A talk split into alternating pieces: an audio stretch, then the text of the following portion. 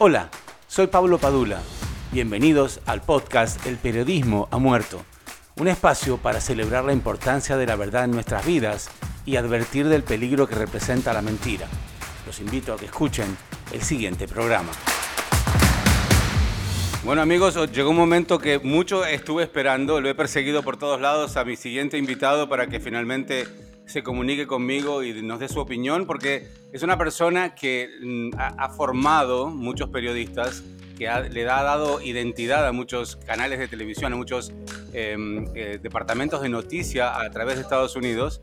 Y me refiero a Roberto Vizcón. Él eh, muchos lo conocen, pero quien no lo conoce sabe que eh, eh, tiene que saber que es una persona que ha hecho, ha sido director de muchos canales de televisión, que ha sido manager también, y es muy importante el punto de vista de él porque muchas veces nosotros los periodistas nos ponemos como a despotricar sobre el mercado, sobre la industria, y en realidad todo tiene una explicación. Entonces, la primera pregunta que le voy a hacer a Roberto es si el periodismo ha muerto, y luego le voy a preguntar si eh, las estaciones de televisión tienen alguna responsabilidad acerca de, esta muerte del periodismo, en mi opinión. Así que, Roberto, te doy la bienvenida. Muchas gracias por darme tu tiempo. Y la pregunta primera y principal es, ¿tú piensas que el periodismo ha muerto? Bueno, chico, yo te diría, oye, y gracias por esa linda presentación y me alegro mucho estar aquí contigo. Yo te diría que muerto, muerto no pero definitivamente eh, está teniendo muchos retos hoy en día. Y son muchas cosas, ¿no? Eh, especialmente la, económica, la técnica, eh, la, la, generacional. Yo creo que hay muchas cosas que ha cambiado el periodismo de cuando yo comencé. Pero definitivamente no es como antes en, el, en cuanto a los recursos, ¿no? Los recursos, eh, precisamente la digitalización que ha creado que cualquiera sea periodista, porque hoy en día cualquiera se puede montar en cualquier web page, en Instagram, en Facebook, en, en Instachat, lo que sea, y pueden ser periodistas. Pero precisamente por, los recursos esos que de la digitalización es que se ha eh, abaratado un poco el periodismo, porque ya cualquiera lo ve, o sea, siempre lo bonito era con, especialmente en América Latina, ¿no? La persona tenía que ir a, la escuela de periodismo y si iban a, y si iban a ser locutor, tenían que ser eh, aprobados por la escuela de locutores del país. Aquí cualquiera es locutor, aquí cualquiera es periodista y precisamente por esa digitalización se ha abaratado un poco el, medio y, y, eso ha creado mucha desinformación y también porque cada persona oye lo que quiere, no necesariamente antes que habían cinco o seis canales y las personas solamente oían lo que estaba disponible para el consumo diario. Hoy en día eh, te puedes pasar el día entero leyendo tu teléfono o, mirando las redes sociales y ahí eh, te enteras de, todo y no necesariamente todo lo que sale por ahí es la verdad. Entonces es el reto más grande que hay, yo creo, para, el periodismo. No está muerto porque al, al ser humano siempre le ha gustado saber lo que está pasando y el ser humano se ha, se ha criado con la comunicación. Pero de la manera que se está informando, yo creo que es la que ha muerto mucho por la manera que se está diseminando la noticia hoy en día. O sea que tú me estás hablando de la verdad. La gente quiere saber la verdad, pero ¿qué tal si la verdad realmente tiene cinco caras? ¿Qué tal si tú solamente miras un canal de televisión, un programa que te dice lo que tú quieres escuchar? Entonces lo que estás escuchando es una verdad parcial a ti. Entonces, como el periodista antes, en la época en la que el periodista era el que te decía las noticias, que se ponía muy bonito, se ponía frente a una cámara, te leía con una voz muy elegante y te decía cómo eran las cosas, ¿no es cierto? Esa era nuestra visión del periodismo en ese momento. Ahora, ya eso no importa, o sea, hemos logrado eh, a través de las redes sociales de que cualquier información, falsa o no, llegue a todos lados y la gente elige cuál va a creer y cuál no.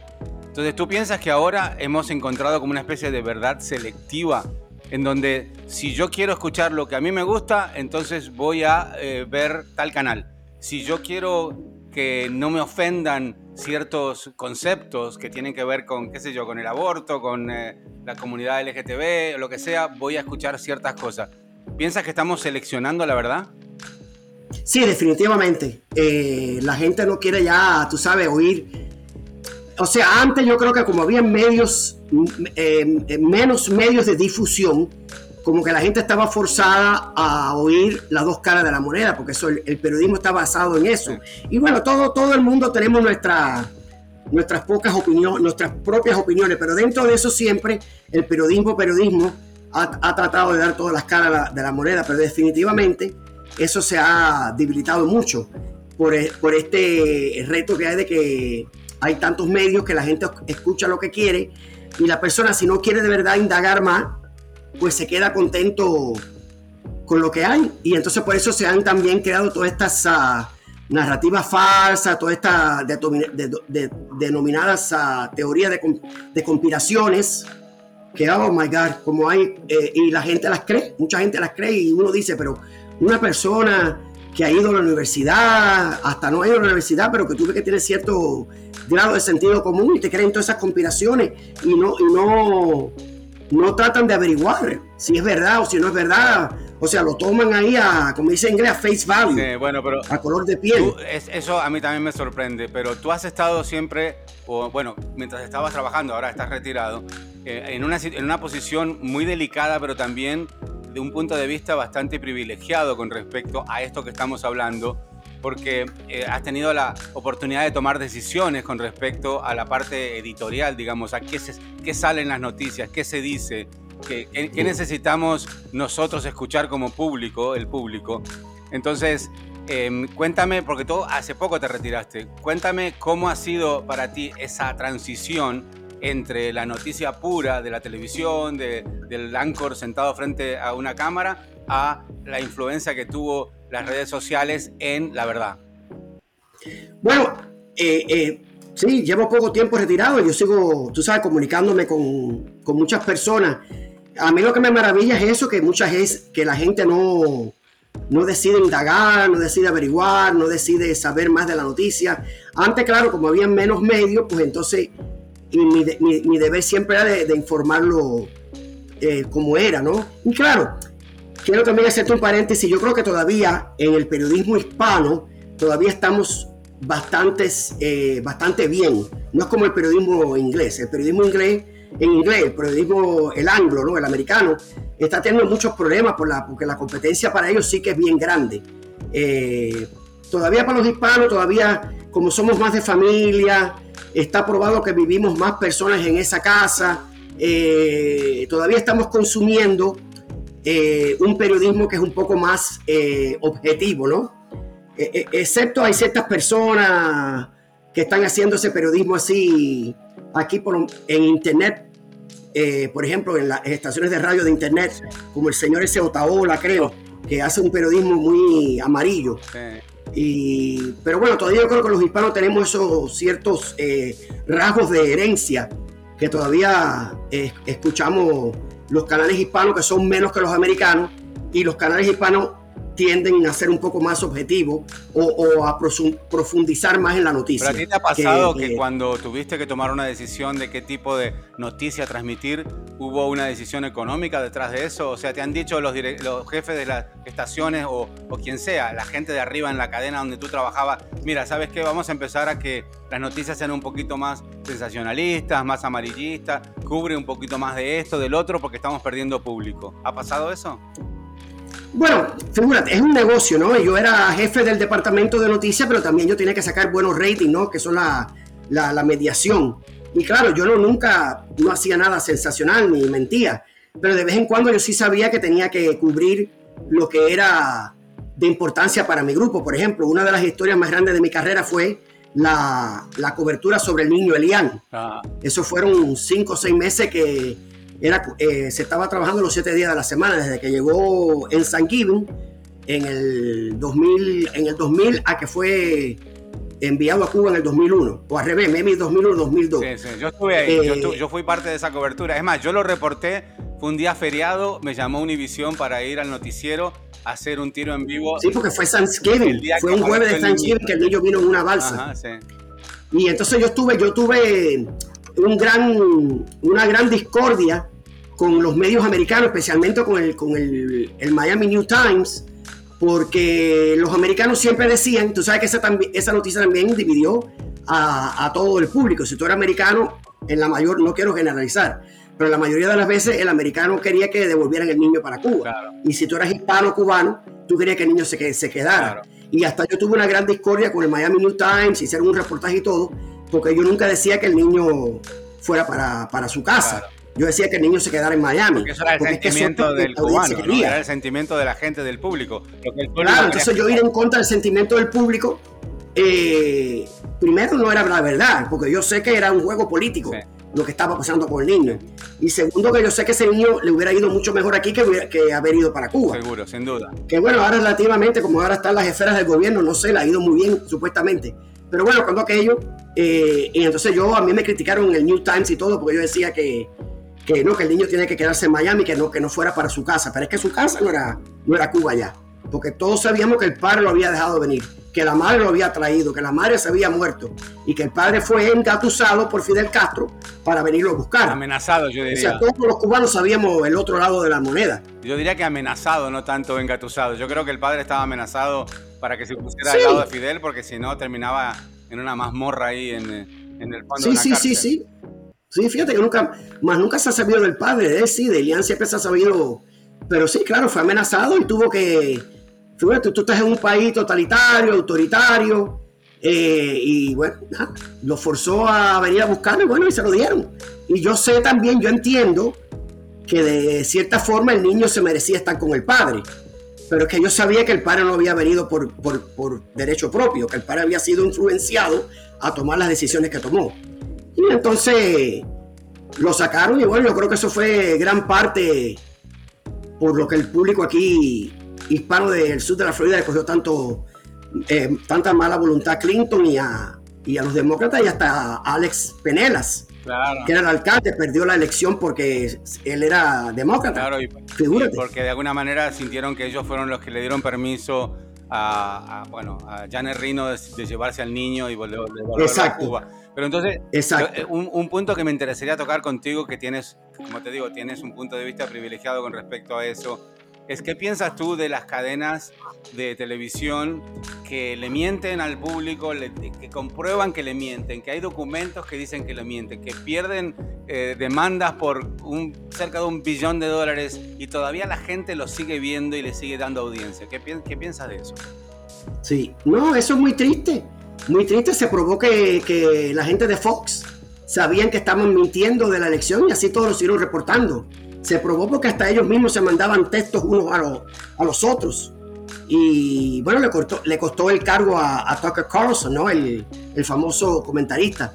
Es muy triste, pero la gente, tú sabes, la gente hoy en día está muy dividida. Por ejemplo, el otro día, el famoso town hall eh, que hizo Donald Trump en CNN, eh, estamos ahora en el mes de mayo de, del año 2023, y él hizo el town hall creo que a, a finales de abril y cuando le preguntaron sobre la deuda esta nacional y él, y él quiere que la deuda pase y entonces la, la locutora le preguntó, bueno, presidente, pero es que usted cuando estaba de presidente no quería que pasara esto y ahora usted quiere que pase. Y él dice, ah, bueno, pero cuando yo era presidente y, ahora no lo soy. Y la gente se lo, se lo rió. La gente pensó que eso era un chiste. A mí es muy triste, es muy triste que la gente compromete todo el sentido común por tal de apoyar una causa. Bueno, fue lo que pasó en Cuba eh, a principios de la revolución, que la gente por, por, tal de apoyar la revolución se dividió un país, se dividió una isla. La familia. Eh, definitivamente, o, eh, como es tristemente el fanatismo, tanto de izquierda como, que como de derecha, es malo al final. Y eso es parte de lo que está pasando aquí. Hay una división muy grande y, lo propician. La gente de Fox propicia esa división y después Fox no es el único, MSNBC entonces propicia la parte izquierdista y ahora CNN está tratando de estar en el medio y eh, eh, como decimos los cubanos, un arroz con mango tremendo, todo eso. Bueno, ¿cómo con tu experiencia, con tantos años de televisión y de medios, cuál sería para ti la solución? ¿Cómo deberíamos encaminar nosotros los periodistas al público? O sea, ¿cómo deberíamos comenzar a cambiar esa división que existe, cómo deberíamos recuperar la verdad, que obviamente está ahí flotando en el aire y nadie, nadie sabe cómo es, ni qué significa, porque uno le dice que es de derecha, todo de izquierda. ¿Cómo se puede hacer? Bueno, fíjate, es que yo, eso te, diría yo que yo lo que creo que uno tiene que siempre, cuando uno sea periodista, no importa para qué agencia está trabajando, uno siempre tiene que reportar la verdad. Eh, no importa, tú sabes, si uno, se compromete, si uno se compromete con su opinión o con su, eh, con su criterio por tal de satisfacer al jefe, eh, entonces ya no eres periodista, estás ahí para recibir un, cheque. Y definitivamente mucha gente lo hace. Y lo que pasa es que este negocio antes, cuando yo empecé específicamente en un negocio más de, de credibilidad, pero que poco a poco este negocio ha sido invadido por todas las fuerzas de una eh, de una economía capitalista, ultracapitalista, y entonces lo que todo el mundo está buscando es el dinero. Y definitivamente eh, Fox, con todos sus defectos, sigue siendo la cadena número uno en términos a noticias de, cable.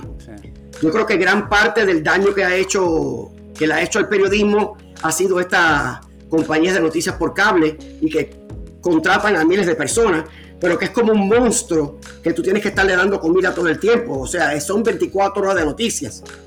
Y entonces, fíjate, sostener eso cuesta trabajo. Entonces, como tú lo sostienes, creando todos estos tipos de, programas de comentaristas de la derecha, de la izquierda, eh, creando controversias, es como tú le das a, de, comer al, monstruo ese.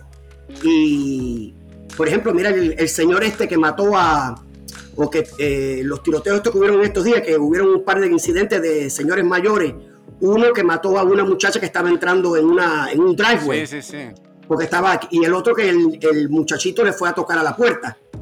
Y especialmente el de la puerta, que era un negrito, pobrecito. Y el tipo lo, lo, lo, lo tiroteó y lo que pasa es que el niño estaba perdido. Y entrevistaron al, al, al nieto y el nieto dice que el, el, abuelo lo que estaba obsesionado con, con, las noticias del cable y que nada más que consumía eso constantemente, entonces creía en todas las uh, teorías de, de, conspiración. Claro, se les, mete, se les eh, mete el monstruo adentro, esta gente le despierta.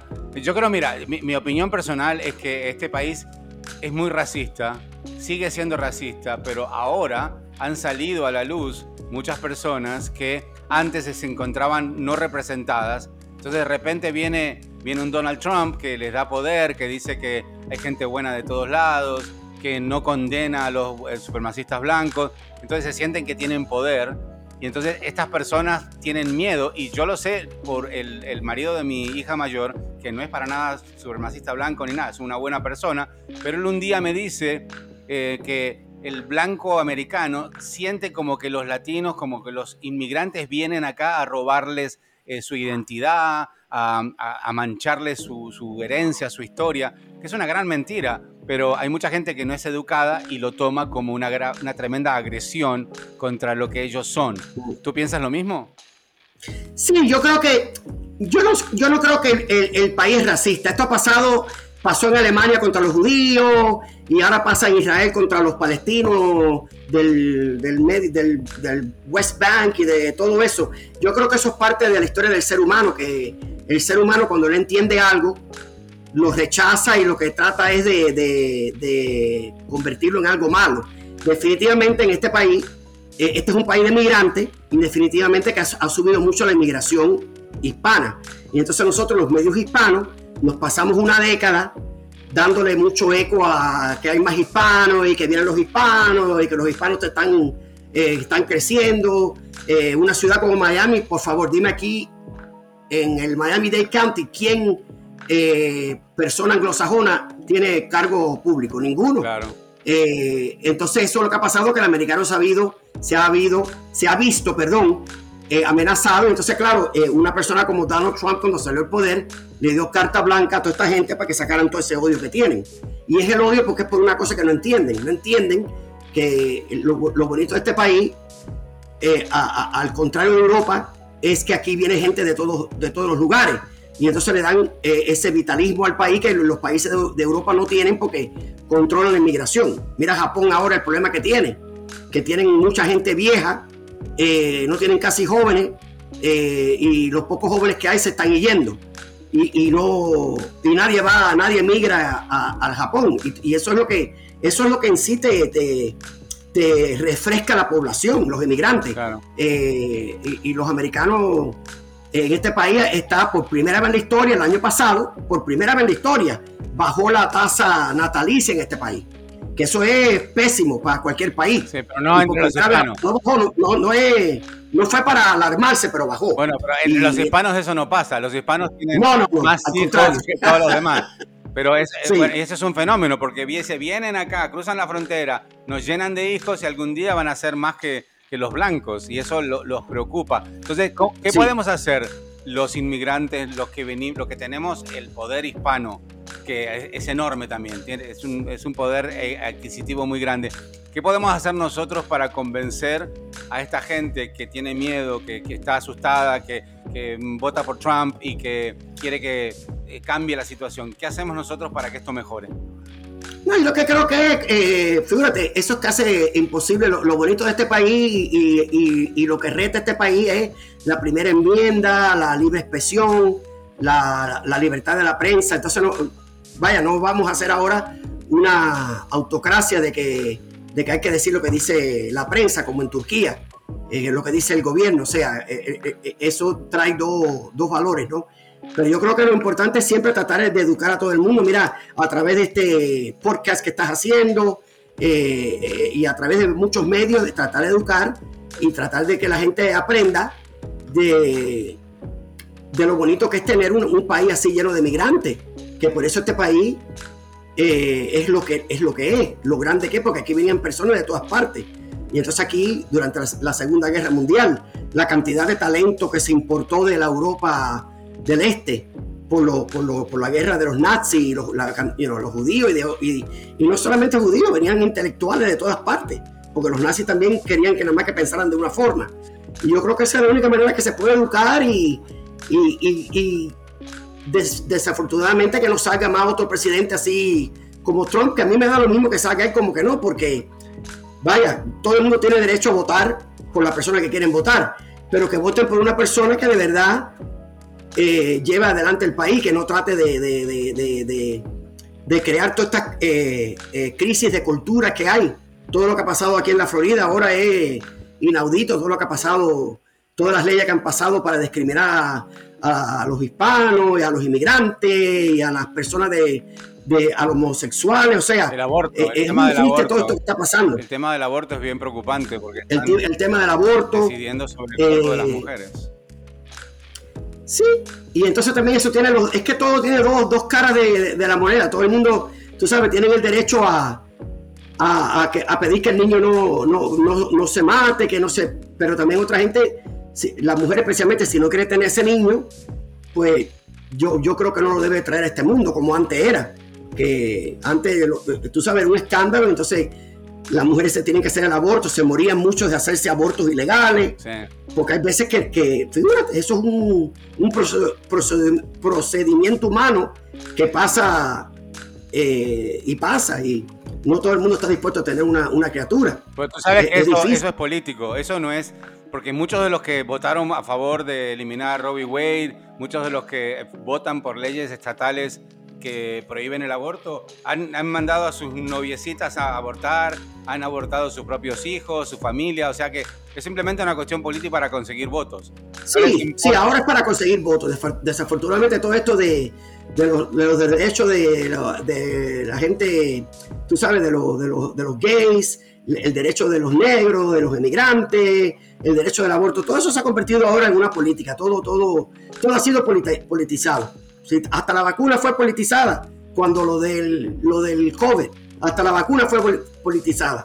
Eso es una cosa que yo no podía creer. No, imagínate, ¿cuánta gente murió por culpa de la retórica de, los republicanos y de Trump de no darse la vacuna y todo lo demás? ¿Cuánta gente murió? Sí.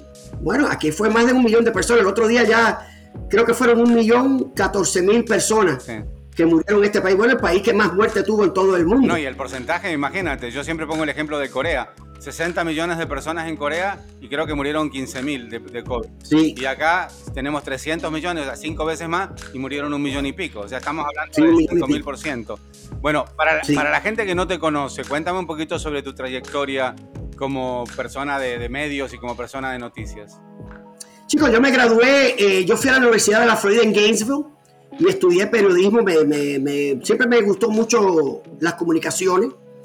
Y entonces cuando me gradué tuve la, fortuna de empezar a trabajar aquí en el año 80. Ahora ya la gente sabe la edad. Me puse a trabajar 28, 28, ya sabemos. Sí, sí. Gracias, gracias. Eh, una estación aquí muy famosa, muy grande que había, que se llamaba La Cubanísima, la WQBA. Sí. Eh, y entonces ahí fue donde yo, fíjate, mi primera gran asignación fue el puente marítimo Mariel Cayo Hueso, el éxodo de 125 mil cubanos. O sea que eso fue tremenda escuela para mí, para aprender periodismo. Y trabajé en la radio, después fui a sacar una maestría, eh, trabajé en televisión y siempre me ha gustado trabajar en español, porque me gustaba que no solamente el periodismo en inglés, eh, perdón, el periodismo hispano eh, informa a la gente, pero también le da cierta culturización de este país, los enseña a mejorar su vida en este país. No solamente es un, si tú ves periodismo en inglés, casi siempre es las 4 W y la H, ¿no? ¿Qué pasó? ¿Dónde pasó? ¿Qué fue lo que pasó? ¿Por qué? Esas cosas. Pero yo creo que también en el, en el mundo hispano le damos el, el, el trasfondo de por qué pasa ciertas cosas. Que el americano tú no tienes que, por ejemplo, explicarle a un americano cómo abrir una cuenta de cheque o cómo trabajan los intereses de la, de la compra de una casa o por qué tienes que tener seguro médico, o por qué no lo tienes. Yo creo que el, periodismo hispano lleva mucho más allá eh, del periodismo, sino que también es como sirve para educar, para, para adiestrar, para mejorarle a la, a la, vida a la gente que viene a este país. Y eso fue siempre lo que me atrajo mucho. Y claro, me atrajo mucho la televisión porque me encanta también el video. Me encanta la manera de cómo el video, tú sabes, como dice en inglés, una una, una fotografía eh, describe mil palabras o dice mil palabras. Y entonces siempre me dediqué a, la, casi siempre a, la televisión española, que di mis vueltas por ahí, ¿no? Estuve en Ohio y estuve en Illinois, eh, también estuve en Puerto Rico un tiempo, pero bueno, casi siempre estuve aquí trabajando en los medios hispanos, aquí en Miami, en Univisión y en Telemundo. Ah, en Orlando también estuve, o sea, eh, nada, ha sido es una carrera muy bonita, la verdad. Eh, no tienes tiempo para aburrirte, todos los días son diferentes. Eso es lo que me gustaba a mí, porque tú te levantabas por la mañana y tú no sabías si iba a haber un huracán, si se iba a caer, iba a caer un avión, si, iba a eh, si iban a, haber un accidente ahí en, en el MacArthur Causeway, porque venían unos balseros que no lo dejaban entrar y entonces los, guardacostas lo estaban sacando con una manguera de agua. Y entonces todos los cubanos fueron para allá y se acostaron en el MacArthur Causeway para que no pasaran los carros. O sea, esas cosas son increíbles. Sí, no, no, eh, tantas cosas que han pasado en Miami.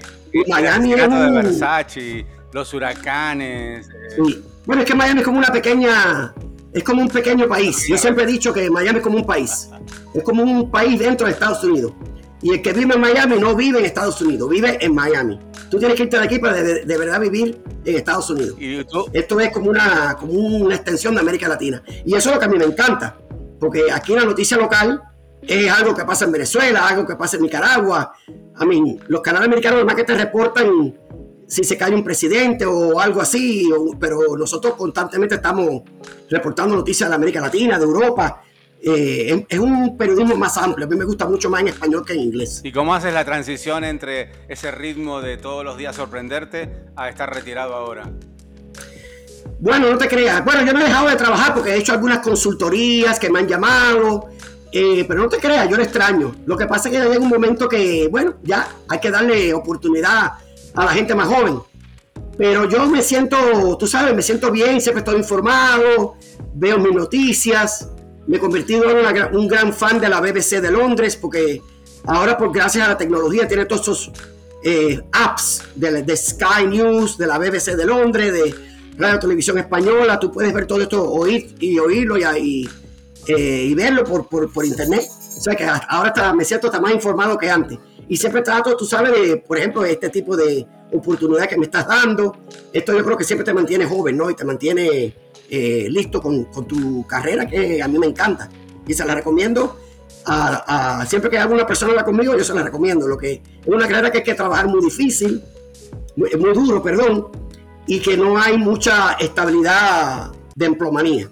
Eso es lo único triste de esta carrera, que todos los periodistas hemos tenido 100.000 trabajos. Pero bueno, es parte de ninguna carrera es perfecta, ¿no? Esta tiene esa, esa habilidad que, que, que, es muy inestable por, por todo, por el crecimiento de la tecnología y todo lo demás. Y te da mucha satisfacción al mismo tiempo. Bueno, esperamos pronto eh, leer el libro sobre la vida de Roberto Viscón.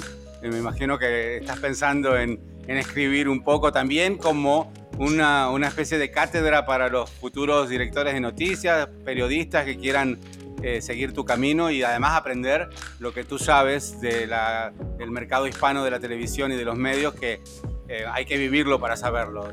sí, hay que vivirlo para saberlo, especialmente eh, en Miami. O sea, muchas personas han fracasado aquí, colegas míos de otros mercados, porque es que llegar a Miami es, otro mundo. Aquí hay que tener mucha, como dicen los cubanos, mucho, los cubanos mucha mano derecha y mucha mano izquierda.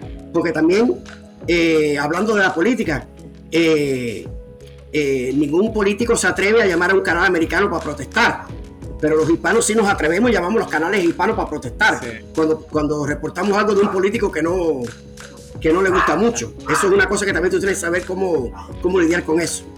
Especialmente en Miami, que todos los políticos son hispanos. Roberto, te agradezco muchísimo tu tiempo. La verdad que ha sido una excelente charla muy constructiva y bueno, esperemos que más adelante tengamos una segunda parte de esta charla para que si la gente quiere volver a escucharte, que nos avisen, que nos dejen sus mensajitos ahí abajo. Em, así que bueno, gracias, muchas gracias por tu tiempo, la verdad que valoro mucho tu opinión. Gracias, igualmente, gracias por invitarme y te deseo éxito y cuenta conmigo para lo que sea. Perdona que ahora el perro mío se puso pesado ahí. Bueno, menos mal que solamente al final, ¿no es cierto? Al final. Ok, dale. Eh, muchas gracias, un abrazo, cuídate. Muchos trufos, nos vemos. Bye bye.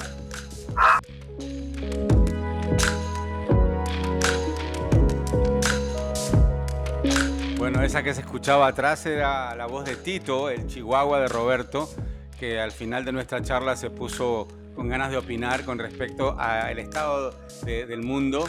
Gracias Tito por tus declaraciones. Y a ustedes también gracias por habernos escuchado. Roberto es realmente una persona que tiene un punto de vista único, sin lugar a duda, porque no solamente es periodista, sino que también fue director de noticias, fue manager general de, canales de televisión, de radios, em, y esas son las opiniones que nos ayudan a entender qué es lo que pasa en nuestra profesión, porque mm, yo estoy honestamente preocupado eh, y lo que él dice eh, es muy cierto, ¿no? Eh, se ha creado un monstruo en, la, en la televisión norteamericana que sigue vivo y que sigue creciendo y que no importa que saquen a todos sus presentadores y pongan nuevos, va a seguir creciendo porque este país es así. hay que aceptarlo, hay que admitirlo no nos queda otra alternativa que entender cómo son las cosas eh, y nosotros seguir luchando para que mm, la verdad por lo menos mm, agonice pero no se muera. Un abrazo para todos, gracias por habernos escuchado y mm, hasta la próxima. Porque, ¿qué les puedo decir? Para mí, el periodismo ha muerto.